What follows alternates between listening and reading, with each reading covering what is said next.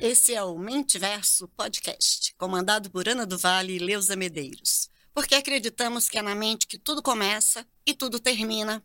Ou não.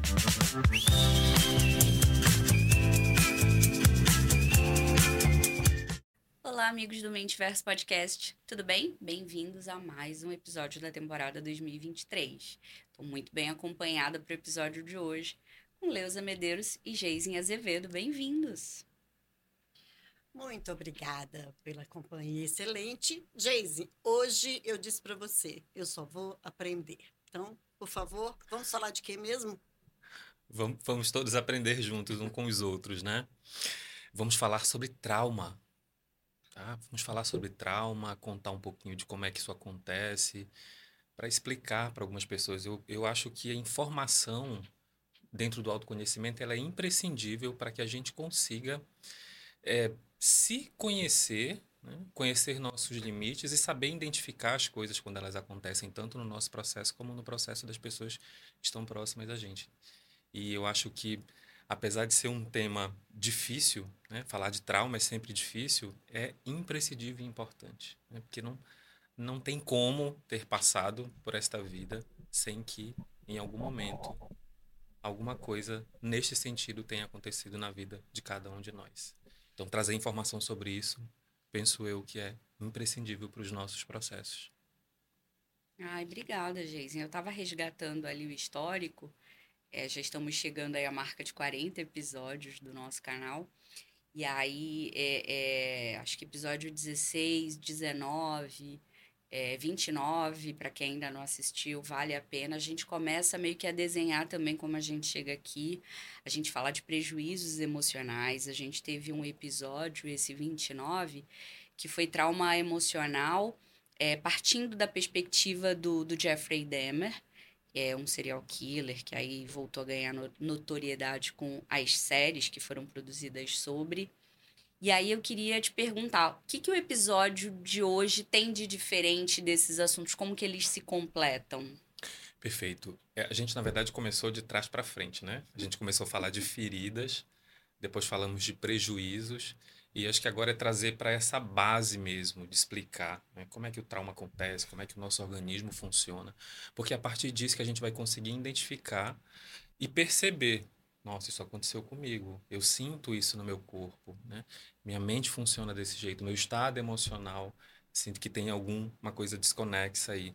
E eu acho que isso faz com que a gente consiga compreender melhor, aprofundar ainda mais, né, trazendo essa base para que a gente consiga realmente ter uma percepção mais apurada de quando é que isso acontece, por que que acontece, o que que, o que, que tem por trás de todos esses mecanismos. Ah, então vamos começar do começo. Qual é a definição de trauma emocional que você traz e como é, quem está assistindo, e aí me coloco como ouvinte também, eu posso reconhecer um sintoma de sim, eu tenho é, esse sinal de, de trauma emocional? Definição e como que eu percebo. Perfeito.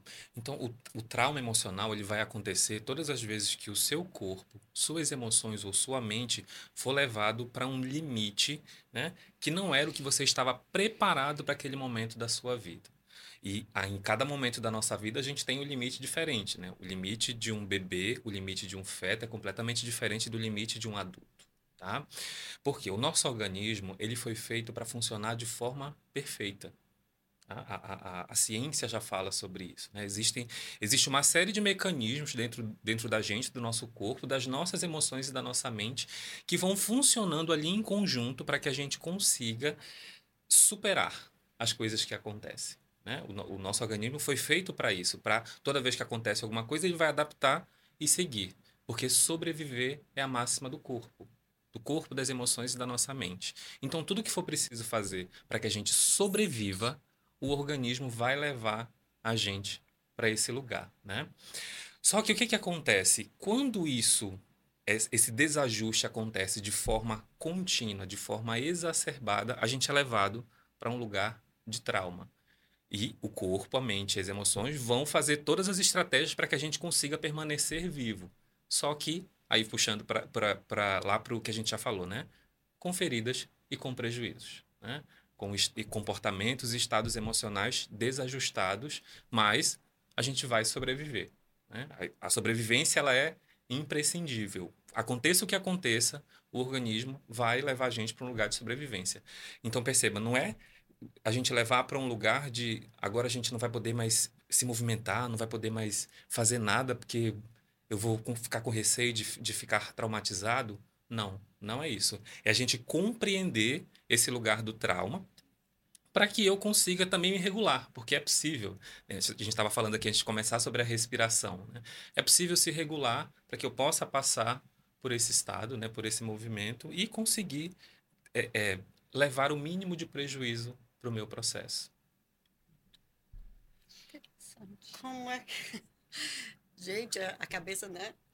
Tá fervilhando. Então, como é que a gente identifica uma situação em que é, porque lá na biologia, vocês falaram em biologia antes, a gente tem duas saídas, né? Ou sobrevive ou foge. Né? Exatamente. Né? Ou se defende, ataca ou foge. Uhum. Então, é, emocionalmente falando, como é que isso é, se identifica? Como é que a gente pode entender o que está acontecendo, digamos Perfeito. assim? Tá. Todo, todo o movimento, o fluxo da vida, ele foi feito pra, dentro desse processo de expandir e contrair. Né? Expandir e contrair. É só a gente parar para perceber coisas cotidianas do dia a dia. A nossa respira, respiração, né?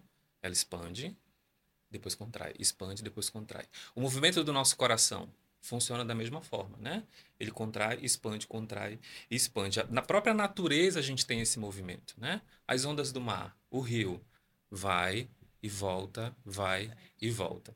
Então perceba, todas as vezes que a gente é levado para dentro de um limite, né, para dentro de um lugar que só vai e não volta, ou só volta e não vai, aí é instaurado o trauma. E se isso é repetido inúmeras vezes, né, dependendo da frequência, dependendo da intensidade e de em que momento da minha vida acontece isso, eu posso ir para um quadro de cronificação. Né? E, e a gente pode ainda aprofundar um pouco mais dentro desse movimento. Por exemplo, imagina se só existisse o dia e não existisse a noite, ou o contrário. Né? A gente percebe que em alguns lugares onde tem mais noite e menos dia, ou o contrário, o estado emocional das pessoas fica diferente. Né? Até o estado comportamental também fica diferente. Ou seja, todas as vezes que houver um desequilíbrio dentro do nosso processo né, interno, a gente também vai ser levado para um lugar de trauma. Tá? Uhum. Como é que a gente identifica, Leusa, isso na prática, no nosso cotidiano, no nosso dia a dia? estados emocionais desajustados, né? comportamentos desajustados, ou às vezes até as doenças mesmo.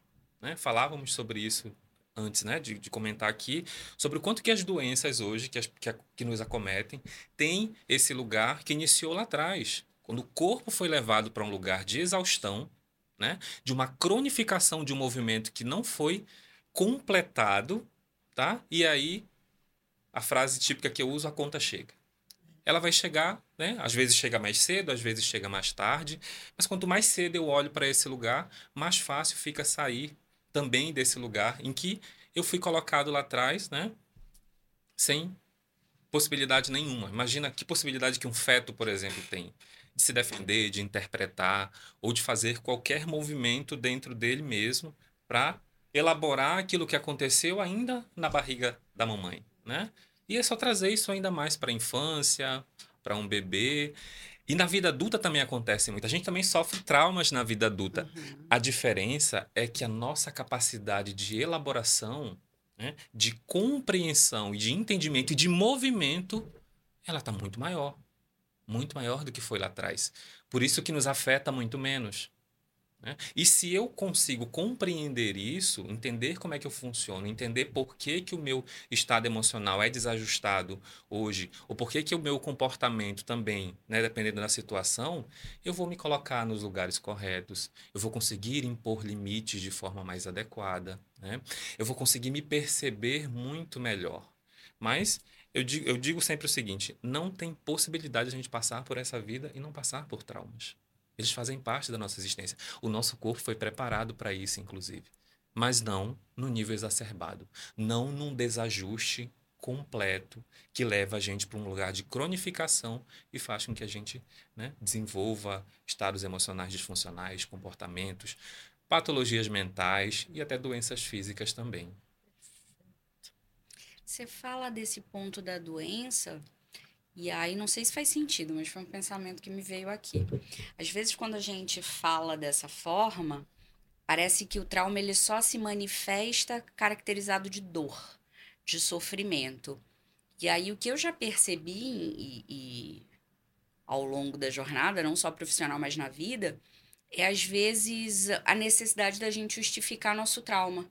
E aí você falou da sobrevivência e me lembrou algumas conversas que a gente teve, né? Então, como se, se eu precisasse implicar aquele padrão para minha sobrevivência fazer sentido.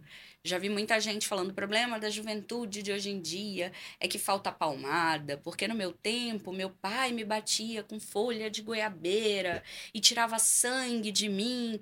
Só que é, é, é acho que em algumas situações, na maioria das vezes, dependendo também de onde for o local da conversa, a gente deixa fluir, porque se a gente não não está preparado para dar assistência, enfim, ou pelo menos dizer, pensa um pouquinho sobre o que você falou, é, é mas de certa maneira aquele ar de herói é, é, que a gente nem consegue talvez perceber. Eu já me vi fazendo isso algumas vezes, estou dando o exemplo do outro, mas é fato, às vezes acontece da gente dar uma romantizada e falar se isso não tivesse acontecido, tem uma pessoa muito próxima, não falarei nome, mas quando ela ver o episódio, ela vai lembrar que ela disse: a melhor coisa que me aconteceu foi o divórcio dos meus pais.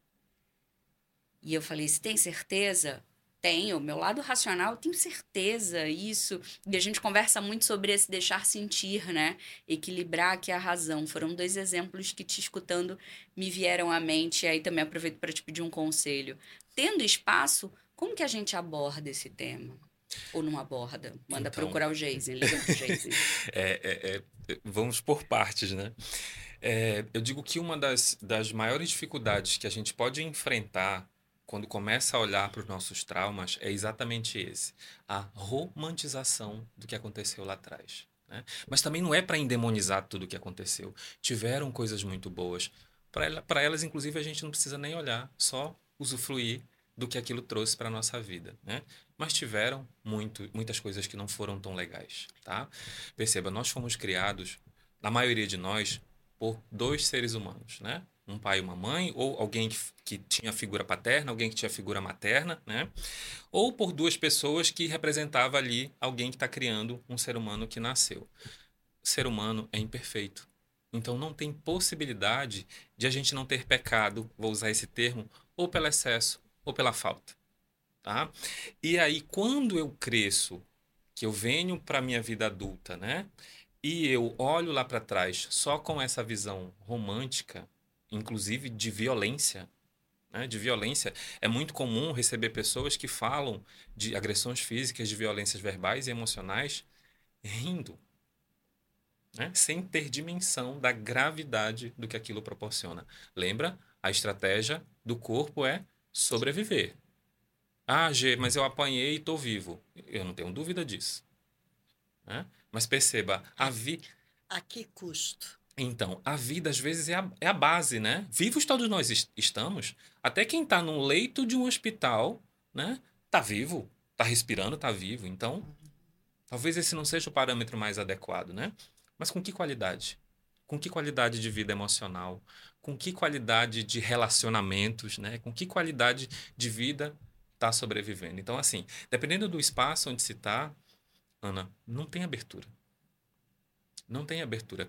E, e é interessante porque é, é, é, por isso que eu gosto de levar informação, porque quando você leva a informação, uma informação dessa que eu estou trazendo agora, a princípio ela vai entrar ah, isso aí é besteira, isso aí não funciona, eu estou vivo sim, eu tenho uma vida financeira legal e tudo, né? Tranquilo. Mas aí essa pessoa, nem que seja um pouquinho, ela vai começar a olhar né, para esse lugar, mesmo que não admita para ela. Então, às vezes, a gente peca também por isso. Né? A informação ela vai fazer com que a gente reflita sobre o que aconteceu e vai levar a gente para um lugar de consciência, mínima que seja. Né? Então, enquanto você romantizar violência, é, abusos, tá? intolerância, rejeição, abandono e tudo que aconteceu lá atrás na sua vida, dificilmente você vai conseguir sair deste lugar para ir para um lugar de consciência. Tá? A romantização ela faz com que a gente passe por cima dos traumas, sem olhar para os prejuízos, sem olhar para as feridas. Tá? Trazendo para esse lugar de consciência, sim. Daí, a partir disso, eu começo a perceber, me perceber diferente, perceber diferente as pessoas que estão ao meu redor. Né?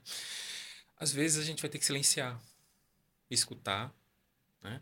e aí, numa outra oportunidade, levar isso para uma discussão, para uma conversa. Né? Talvez para mim isso fique mais fácil por conta da minha prática. Então, quando a pessoa chega romantizando, eu já começo a apontar isso aqui, isso, isso, isso, isso. Então, não tem como fugir.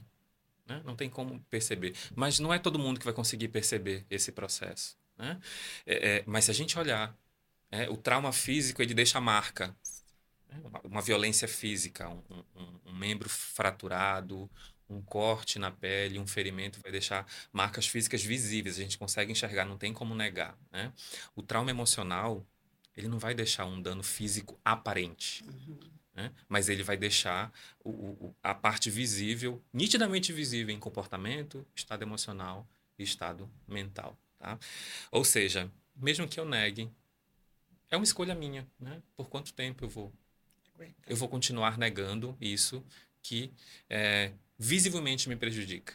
Eu sou, sou um otimista, falo, falo sempre para a Leusa, né, Leusa? A gente tem esse embate, né, Leusa? É, eu sou um otimista, eu acredito muito que a humanidade está muito melhor do que já teve um dia. De verdade, tá? Por conta desse espaço que é criado para falar disso mesmo que a gente tenha um movimento contrário que empurra a gente para esse lugar de achar que tem que ser na porrada, que tem que ser com violência, tem que ser com truculência, eu de verdade ainda acredito que tem uma grande parcela da humanidade que está vindo para um outro lugar. Tá? Para um lugar de consciência mesmo, para um lugar de olhar para si, olhar para o outro, olhar para os traumas, né? olhar para o autoconhecimento com um olhar diferenciado, não com esse olhar antigo, porque está dentro da gente também, né? Imagina, isso é uma desconstrução. A humanidade está aí há quanto tempo? E a gente vem desconstruindo isso aos poucos, né? A passos muito lentos, muito lentos mesmo. Como é fácil retroceder, né? Falar perto do microfone, senão Ezequias briga comigo.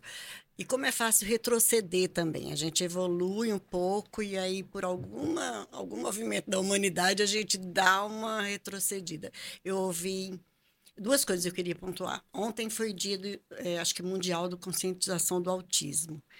E uma mãe, amiga minha, colocou no nosso grupo, né, de, de que ela fazia parte da campanha de conscientização esse ano. Eu falei assim, nossa, tão importante conscientizar, porque a informação é que faz a gente diagnosticar. E aí, não à toa, tem uma matéria da Folha dizendo que o aumento no número de diagnósticos de casos de autismo, de autismo é, aumentou muito, né? Porque ah porque o mundo está diferente? Não porque a gente tem informação hoje e a e o, a ciência para medir. Olha a gente briga com a evolução mas está aí né? Não tem outra coisa. E a outra coisa que eu ouvi outro de uma frase que foi de um colaborador de uma empresa que disse para mim 10% do meu salário é para ouvir grito.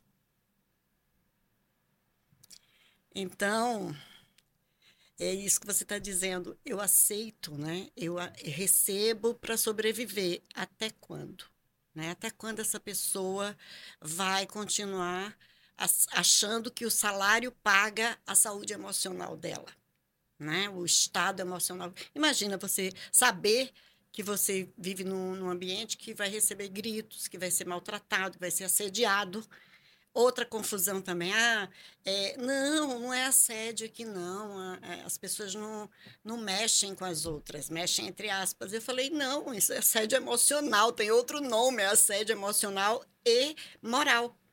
Né? Então, a, a conscientização é muito importante. Acho que o que a gente fala no Mente Verso, né, e o que a gente faz com o nosso trabalho, tem muito, é, muita responsabilidade com isso. O que, é que você acha?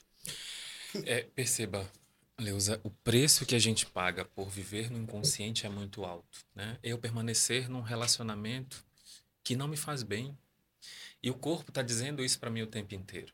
Né? Eu permanecer numa relação de trabalho né, que não me faz bem. Felizmente, né, a ciência está abrindo muitas portas para a gente começar a compreender o quanto que esses danos emocionais que até lá atrás eram completamente negligenciados, hoje já não são mais tanto. Né? O, dentro do, do projeto que a gente está tá fazendo, a gente fala sobre isso, né? sobre esse lugar de que não tem outra frente para olhar agora. A frente é essa, a frente emocional, a frente mental. Né? E que bom que o corpo também participa disso, porque está tudo junto. Que o corpo, às vezes, é que vai denunciar né? como a doença física, como a depressão, com um estado de ansiedade, com um estado de pânico, ou um desajuste mais sério, né? um transtorno bipolar, né? um, um, um estado, às vezes até um transtorno de esquizofrenia, ou seja, é muita coisa para denunciar né? o, o que aconteceu lá atrás que não foi bem agasalhado dentro da gente. Né? Imagina se isso se repete várias vezes.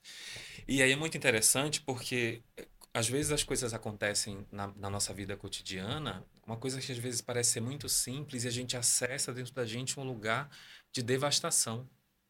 Né? Nada mais é do que reflexo de algo que aconteceu lá atrás, que às vezes estava guardadinho, e aí acontece algo agora que tem alguma conexão com o que está lá dentro guardado, e isso abre um portal dentro da gente e faz com que a gente né, venha para um lugar de sofrimento extremo, ah, então, e olha como é, como é difícil olhar para isso e conviver com isso. Por quê?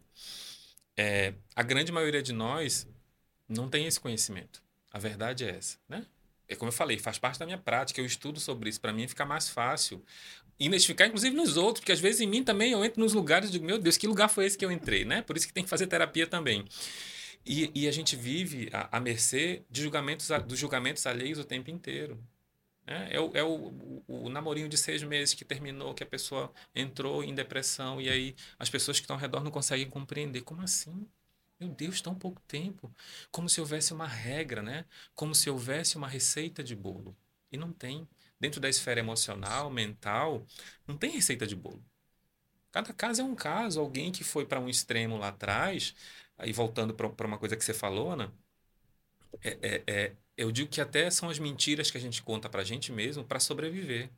É porque se eu olho para minha história e não vou para esse lugar de olhar e dizer, realmente, me trouxe muitos prejuízos, mas também me, me trouxe coisas boas. Não acho que isso é romantizar, se eu tenho consciência. Agora, se eu uso isso como uma frase pronta, né, um processo para convencer os outros daquilo que eu estou dizendo, aí sim, vai trazer consequências mais na frente. Mas de verdade, a nossa história de vida trouxe a gente para onde a gente está né? para os trabalhos que a gente faz, para as conexões que a gente faz nas nossas relações. Tá? Mas por que, que é isso e pronto, acabou-se? Não, eu posso olhar. Eu posso olhar, porque se eu olho, eu melhoro a minha conexão, eu melhoro as minhas relações, eu começo a olhar para lugares que antes eu não olhava. Né? Ou seja, se é para se melhorar, por que não fazer?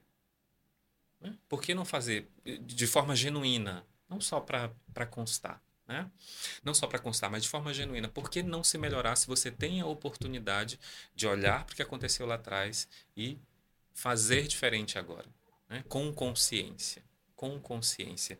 E aí, é, é, só para complementar, é, falar um pouquinho de resistência. Né? As pessoas às vezes têm resistência de, de olhar para esses processos, olhar para esses lugares que às vezes vão para um lugar de dor muito forte. Né? Esse é o meu pensamento. Eu ia te perguntar sobre isso. Que a pessoa fala, deixa quieto, não vou mexer, não. Estou vivendo até aqui sem isso. E se eu mexer, eu não vou saber lidar. Sim. Por isso que, que tem que, que ser uma mexida assistida. Né? Porque aí, se isso acontece de forma assistida, a pessoa que está me assistindo vai conseguir me ajudar a elaborar aquilo que acontece. Né? E assim, se você carrega com você culpa, vergonha, porque os traumas levam a gente para esse lugar de coisas que aconteceram lá atrás, especialmente quando você era criança, talvez uma coisa que possa te ajudar bastante é pensar exatamente sobre isso. Você era apenas uma criança. Você não tem culpa de nada. Você era inocente. Tá? Então, se você não tem culpa de nada, fica muito mais fácil você olhar para isso com um olhar para transformar aquilo que aconteceu. Porque é para esse lugar que a criança vai, né? o lugar da culpa. Tá? E aí a gente vai falar de vários lugares que podem mas para um dos lugares também é esse. Né? Meu pai e minha mãe se separaram porque alguma coisa aconteceu, eu não era uma boa pessoa. Né? E Eles aí... não me amavam o suficiente. Exatamente, porque eu não sou, não sou bom, não era bom. Né? E eu carrego isso comigo a vida inteira. Não sou bom, não sou bom, não sou bom. E eu vou fazer de tudo para ser amado, para mostrar para as outras pessoas que eu sou bom, né? Que eu sou bonzinho. Ou seja, é muito caro. É muito caro o preço de viver no inconsciente. Né? É muito caro. Quando a gente começa a pagar, já é difícil, né? Imagina deixar para lá. Né? Deixar para lá não é uma alternativa inteligente. Não é uma alternativa inteligente. Às vezes é a que é possível para o momento, mas a vida não vai terminar hoje. Então, amanhã olha, amanhã começa a olhar, né? depois de amanhã ou quando for possível. Mas faça a sua escolha. Perguntinha de vestibular. É, como é que eu começo, então, a olhar para esse lugar? Né? Quais são os caminhos que eu tenho para olhar para esse lugar, de preferência de forma assistida? Mas se eu não tenho essa assistência tão, né, tão formal assim, como eu começo a olhar para esse lugar? Porque você disse, a gente vai. Era criança, não tinha preparo para manejar com essas, né, com essas emoções. Agora talvez eu tenha. Sim. Então, como é que eu começo a olhar? Quais são os caminhos? É, existem várias formas, né, Leusa Ana, e quem nos assiste. Mas eu acho que a primeira delas é você ter o desejo genuíno de se buscar. Né? Olhar para a sua vida, olhar para a sua vida e perceber. Não, tá legal, tá, tem um bom emprego, estou num relacionamento legal, né? Meus filhos estão bem? Estão. Olhar para o que é desajustado, tá? Que vai ter, inclusive às vezes os desajustes, eles só você sabe. Ninguém mais sabe, né? Ninguém mais sabe, só você. Então olhar para isso. Ai, G, mas me traz muito sofrimento. Escolha o preço que você quer pagar, tá? Porque perceba, se isso que está dentro de você, esse estado emocional, comportamental, né? Ou um, um, um dano mental existe dentro de você, também está te trazendo sofrimento. Então, assim, por que não olhar, começar a olhar para esse lugar, né? Acho que informação, Deusa, o primeiro passo é esse. E a gente tem agora, né? Aos é montes. Graças, mas tem que ter cuidado também, né? Onde é que a gente está buscando essa informação? Porque às vezes, com a fonte, porque às vezes também é fácil a gente voltar para a muleta. Né? Ah, mas eu vi lá que teve uma pesquisa que falou que a gente não, não isso aquilo e aí eu volto para o meu estado desequilibrado achando que estou muito bem obrigada né e, e, e não não evoluo involuo na verdade sim né? e, e acho que assim buscar informação escolher bem a fonte né e confiar confiar no fluxo da vida. Eu, eu sou um otimista, né? Confiar no fluxo da vida, porque assim, se isso está vindo para você nesse momento, né? Se a vida te proporcionou para olhar para esse lugar nesse momento, é porque está na hora. É porque a, a, nossa inteligência suprema que habita dentro de nós não vai trazer se você não for dar conta. Tá? Não traz. Não traz. Perceba, a gente passa anos e anos em terapia e às vezes você está tanto tempo e só lá na frente, depois de dois, três anos, é que você consegue acessar alguma coisa que aconteceu com você muito lá atrás. porque Você estava preparado. Né? Tava falando para Ana esses dias, né? É, é, a terapia a gente vai fazendo, parece que vai, vai sendo guardado dentro da gente, né? Ah, tô tudo bem, tá, vou, continuo indo. E aí, quando a gente precisa, a gente acessa. É. Né? Quando acontece alguma coisa, quando a, a, tem algum processo que me leva para o desajuste, eu acesso esse lugar da terapia. Eu gosto muito de dizer isso, né? Terapeutizada a vida quase toda. Então, assim, os insights, né? Você... Gente, olha como eu lidei com isso agora, né? Ainda outro dia eu estava falando sobre isso comigo mesma, eu e eu, né? Dizendo, olha, haja terapia que você fez para te trazer para poder lidar com isso agora. Né? Então, assim, esse reconhecimento de que eu também entendo que eu estou agindo diferente, nossa, que delícia que é. É uma conquista mesmo, não é? Sim. E, e, e eu tomo muito cuidado quando eu estou falando sobre isso, porque parece que às vezes a gente se coloca num lugar de eu sei mais, né? Eu, eu lido melhor comigo e tudo, eu tenho mais capacidade de percepção e tudo. Não, não é esse lugar. Né? Mas o processo é esse: levar informação, levar conhecimento. Né? Mas todo mundo está na sua jornada, todo mundo está nas suas dificuldades. Inclusive, aqui, parafraseando uma frase bem, bem clichê né, do, do filme do Homem-Aranha, grandes poderes tra trazem grandes responsabilidades. Então, assim, não se engane, quanto mais você se conhecer, mais vai apertar a sua jornada. A diferença é que você vai lidar melhor com o que está acontecendo. Né? Até porque o processo de autoconhecimento é isso. É eu me conhecer para que os novos, os novos desafios venham e eu consiga lidar melhor com aquilo que acontece. Não é que a minha vida vai se transformar e vai virar um mar de rosas, né? Porque aqui, aqui neste plano isso não existe, né? Então é mais um lugar de eu me perceber melhor e aprender a lidar melhor com as coisas que, aconte que aconteceram lá atrás, né? Porque se eu volto a pulsar de novo dentro desse fluxo, o meu corpo vai sim se transformar, né? A ciência neurociência, neurobiologia já fala hoje sobre esse processo, né? Da, do quanto que os traumas causam modificações físicas no nosso corpo, padrões corporais mesmo, né? Reich já falava sobre isso, né? Sobre esse lugar que o, o, o trauma molda, inclusive, a anatomia do nosso corpo. Tá? E é muito interessante porque quando você começa a se trabalhar, você vem para esse lugar também, a sua postura fica diferente. Né? Às vezes, o, o, alguma coisa no seu corpo que era desajustada vem para esse lugar de uma flexibilidade maior, de uma rigidez menor. É, eu digo que teve, tiveram processos que eu fiz na minha vida, e eu falo isso assim, até com um ceticismo, porque foi tão incrível de a cor das coisas que eu via ficaram diferentes. Teve uma época da minha vida que eu percebia que eu enxergava tudo muito nublado. Não, as cores não eram vívidas. Era um processo, parecia que eu vivia numa penumbra. Era bem difícil. E eu só vim me dar conta disso quando eu fiz alguns processos na minha vida e eu comecei a enxergar o verde mais verde, o vermelho mais vermelho, né? o branco mais reluzente. Então, é, é, é incrível. Né? É incrível. Como não acreditar? Como não acreditar se, se, se eu experienciei e experiencio todos os dias né? com as pessoas que me procuram? Então, não tem como não acreditar. Não tem como perceber que não dá certo. Né? Funciona. Ainda mais se eu acredito. Aí que funciona mesmo. Não tem possibilidade de não funcionar.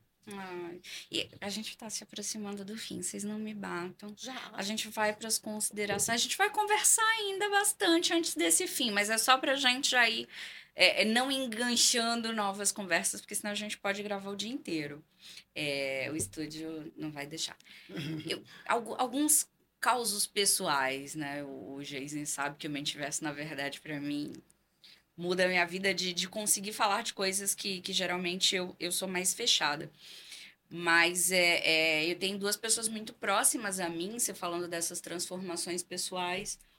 É, uma é que já estava preparada para iniciar um processo de diálise muito resistente a, a, a, a todo o trabalho é, de psicologia, principalmente quando mistura religião, né? Uhum. E aí a gente acha que afeta e ela conseguiu retroceder esse processo do rim, em, trazendo as suas emoções. E, e, a outra foi mais próxima e também foi sua paciente, uma pessoa que num processo de hipertensão crônico é, não teve mais esse problema. Claro que aí quando começou a misturar, enfim, outras coisas é, tiveram que ser endereçadas, né? Mas só para fazer essa correlação que você deu, é, é, e eu mesmo estou no meu processo, mas dia eu falo, falo sobre isso. E, e a outra coisa que você falou sobre identificar, Geise, me lembrou muito uma fala sua no episódio dessa temporada sobre as emoções, né? Sentimentos existem muitos, mas as emoções, elas são primárias e elas... É, é, é de certa forma, são mais simples de entender. Eu digo de certa forma porque quando a gente consegue começa a estudar, a gente vai se fascinando. É... Mas aí também eu queria trazer o meu, o meu caos, que eles conhecem muito bem, gente. Raiva, né? Os rompantes de raiva que a gente tem com, com as pessoas. E aí fui entender e dizer, gente, a raiva é quando você sente que algo que era seu por direito lhe foi tirado, e aí você começa a querer reivindicar. E aí Leusa queria me dar orientação de carreira e eu gritava com ela. Graças a Deus eu não me lembro de nada disso, mas tudo bem. Marido, desculpa, te amo. mas assim, peça ajuda nesse teu processo de pessoas próximas a você. Pode ser crises de choro que você tem em, em, em, alguma situação, uma angústia, uma tristeza tão grande que, que é como se nada fizesse sentido, né? Quando você falou, eu queria te deixar essa deixa, porque quem não ouviu ainda esse episódio, as emoções básicas, Jason, como que elas se relacionam com esse processo de trauma também? É, imagina só, o, o, a criança, ela está aprendendo a se regular. Ela não, a criança só faz, ela não sabe o que ela está fazendo. É, outro dia eu compartilhei no meu story um vídeo bem interessante de, de uma mãe, né, onde o filho estava fazendo birra, né? E aí ela com toda a paciência e tudo. E é por isso que eu digo, não tem como criar uma criança sem traumatizá-la minimamente. Ou você vai pegar, pecar pelo excesso ou vai pecar pela falta. Então perceba, como a criança está aprendendo a regular as suas emoções, é, cabe ao adulto, que era para ter as emoções reguladas, né? coordenar esse processo com essa criança, ensinar a criança. Assistir. Exatamente, né? Assistir e orientar. Orientar, perguntar, explicar, tá? Explica, são, são emoções básicas, são, né? São, as básicas são só cinco. Então, assim, orientar. Olha, isso que você está sentindo é isso, você percebe. Ah, porque perceba, a partir disso a criança vai entendendo. Ah, eu estou sentindo tristeza, né? Eu estou triste. E o exemplo ensina muito mais do que do que qualquer outra coisa, né? Porque se você vai chorar no banheiro, porque você não quer chorar na frente do seu filho, você vai estar ensinando a mesma coisa para ele, que não pode chorar, que tem que esconder a tristeza, né? Perceba, e a gente está desconstruindo isso, porque a gente vem de um lugar de só pode demonstrar emoções positivas, uhum. só pode demonstrar o que é bom, o que, o que a emoção que é tida como negativa não é bem-vinda, né? Não é bem-vindo sentir medo, não é bem-vindo sentir tristeza. A raiva, então. Né? A raiva. E, e, e, é interessante porque a raiva, às vezes, vem de um, de um processo lá de trás onde era, não era me permitido sentir raiva. Eu sentia raiva, mas eu não podia expressar. E aí o que, que acontece? A emoção não escoada ela vai acumular. Ela vai ficar guardada lá, guardada lá dentro. E a primeira oportunidade que ela tiver, ela vai querer sair. Né? E, em geral, não é oportunidade boa, né? Não. não é o melhor momento, não é na terapia. Não, porque quando é que ela vai sair? Quando o que acontece agora né, tiver alguma relação, um fragmento que conecta com o que ficou lá atrás. E aí eu entro nesse lugar do limite. Aí ah, o copo entorna. Aí a emoção né, ela, ela é extravasada. E aí a conta chegou. Eu vou ter que aprender a lidar com aquela emoção que eu não pude olhar lá atrás, né? E, e gente, é bom a gente olhar com esse olhar. Às vezes não é que você não queria, você não podia. Imagina se você viveu dentro de um ambiente familiar disfuncional, onde não era permitido sentir raiva. Você não tinha como. Primeiro que ninguém te ensinou. Né? Segundo, que se você demonstrasse aquela emoção, você seria às vezes punido, castrado, né? invalidado, ou seja, você guardou. E é muito interessante porque quando a gente começa o processo de autoconhecimento, eh, a gente vai para esse lugar de somos adultos aqui, né? De gente, então isso que eu senti era tristeza, eu não sabia. Que a gente vai para as anestesias também, né? Quanta gente triste vive buscando motivos para ficar feliz o tempo inteiro, para não acessar esse lugar da tristeza. Né? Tem muita gente que por fora aparenta ser muito tranquilo, mas por dentro tem uma bomba atômica pre prestes a explodir. Né? E olha como é incrível a gente poder aprender sobre isso. Porque eu entendo o meu funcionamento, eu entendo por que, que eu estou agindo dessa forma, né? eu entendo como é que eu posso começar a modificar esse estado emocional dentro de mim.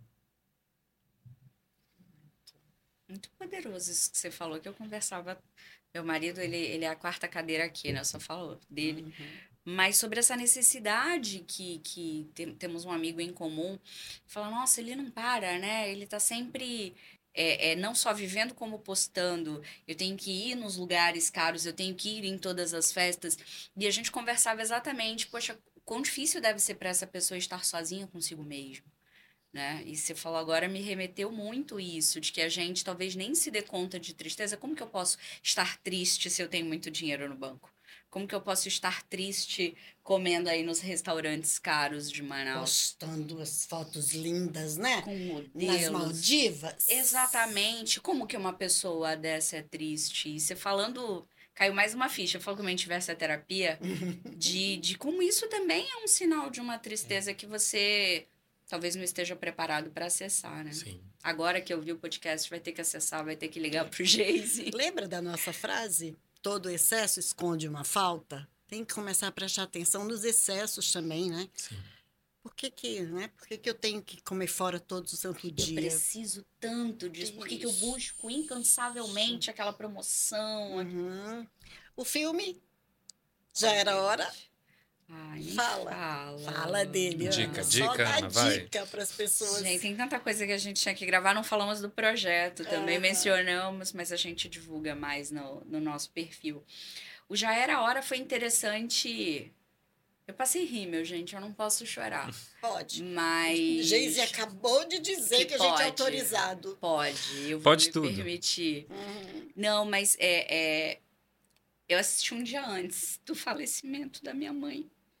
E, e foi muito interessante porque ele é sobre essa relação com o tempo, né? Ele é um filme italiano, ganhador de muitos prêmios, Uhum. que conta a história de alguém que obrigado, que é um homem e aí essa narrativa já inicialmente me dizia não sei se vai retratar a minha realidade mas que no aniversário acho que de 40 anos que é a idade que estou muitas trocas ali emocionais é algo acontece no momento que ele faz o desejo e a vida dele começa a passar muito rápido e, e de repente ele não se dá conta é, de coisas da vida mesmo, né? Eu sabia que minha mulher estava grávida, e quem é essa menina e como que é o nome, tem toda uma É, história com o O nome, nome é ótimo. que foi muito pessoal, porque também Saulo é fã de Senhor dos Anéis, eu não entendo nada, não sei, acho que é Galadriel. Galadriel. Nem sei se pronunciei corretamente, é, mas que trouxe muito essa reflexão, e aí já falei para o Jason que, que ir para a Leusa, que tem me acompanhado, que é um processo de trauma, para mim, ter estado na UTI, ter, ter ligado, nunca tinha andado de ambulância, ter visto todo o processo, visto o processo como, como foi. Mas é muito interessante essa relação com o tempo que para mim ficou, né? Falava também pro, pro Geis, eu não sei que dia é hoje. Eu não sei em que mês a gente tá. Eu tô muito desligada de hora. A- a- a- o time da escola da minha filha é, é incrível comigo, porque eu nunca sei qual é a hora de buscar, qual é a hora de deixar. É a hora que eu tô pronta. Então também não é ir de um extremo ao outro, mas eu acho que, de certa forma, escutando ah, ah, vocês, não só agora no, no, no episódio, mas na vida, todo excesso esconde uma falta. E, de certa forma, eu estava muito aprisionada pelo, pelo tempo. É, e aí fica a dica também, né? Terapia ajuda. Jason já fala isso, nada é desculpa para você não, não buscar informação ou não ter esse momento consigo mesmo. Pode ser um filme, pode ser uma música, pode ser principalmente você se rodear de pessoas queridas e especiais. E eu sou muito grata por ter vocês nesse momento e que o que aconteceu tinha que acontecer agora.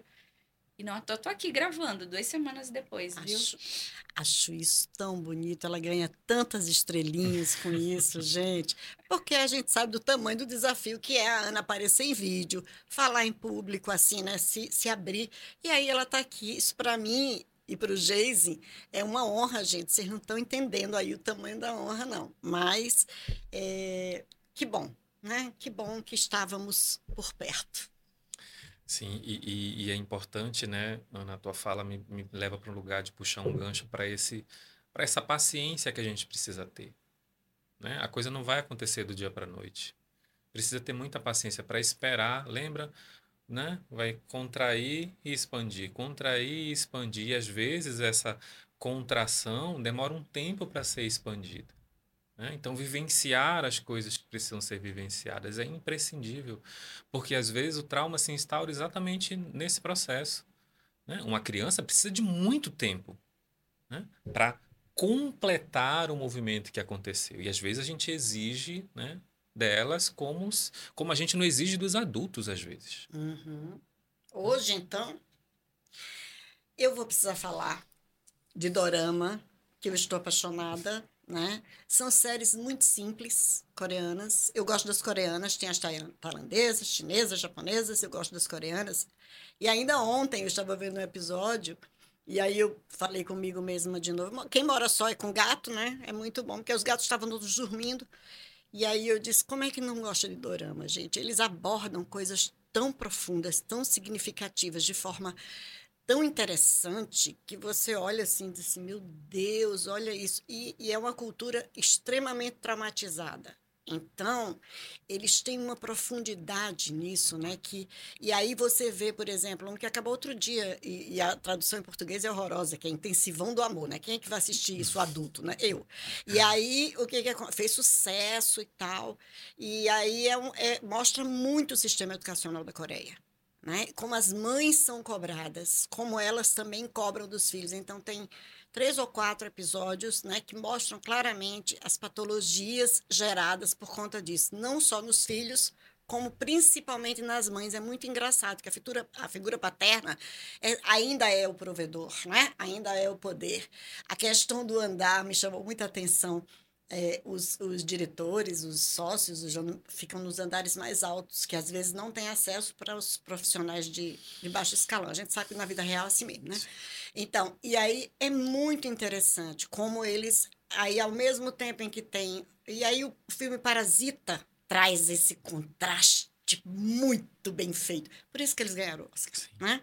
Então, assim, que interessante que é que a gente às vezes cobra da criança muito mais do que cobra do adulto. Você trouxe sim o ponto. Eu acho que hoje a gente precisa prestar muita atenção nisso. Tem muita criança já adoecida. Quando eu falo em terapia para as crianças, meu filho não precisa de terapia. Aí acontece o que a minha amiga falou ontem: quanto mais cedo o diagnóstico de autismo, mais rápido a gente consegue cuidar. E melhor a gente consegue cuidar. Porque pai e mãe também sofrem que eles não têm manual, né? Sim. E eles também trazem todos os traumas deles. Então, imagina o quanto que. E aí eu vou trazer o projeto, né? O quanto que falar de saúde mental, de falar de saúde emocional e de equilíbrio é fundamental nesse momento para mudar o mundo, eu acho. Fui muito longe, eu acho, né? Adorei, meu bem. Adorei. Eu sou otimista e você está embarcando na minha, eu tô achando o máximo. É troca, é simbiose. Interessante que a gente se programou para falar de trauma, então falando de filme, dando dica de um monte de coisa. É, é, somos nós, somos nós. Não, mas já são quase uma hora de, de, de episódio. Hum. É, queria que você despedisse a gente, deixando a mensagem final desse episódio que no fim também é sobre trauma, mas principalmente é sobre ser humano. Perfeito. Não importa o que aconteceu com você lá atrás. A partir do momento que você começa a olhar para isso, não tenha dúvida de que talvez a sua caminhada pode ser um pouquinho difícil, mas quando você passar por esse vale dessa dificuldade, você vai perceber o quanto que a sua vida, seu estado emocional, sua mente, seu corpo, tudo que pertence a você vai ficar diferente e para melhor. Então, tome a decisão mais importante da sua vida, cuidar de você, olhar para você e comece por onde você consegue. Comece por onde é possível. E agradecer também pela, pela, pelo convite de sempre. Para mim é sempre uma honra estar tá aqui para falar de saúde emocional, saúde mental e tudo isso, né? E projetos novos, acompanhem a gente, tá? Nas redes. E acho que é isso. Obrigada. A gente se, se encontra pela vida e a gente se vê no próximo episódio. Tchau.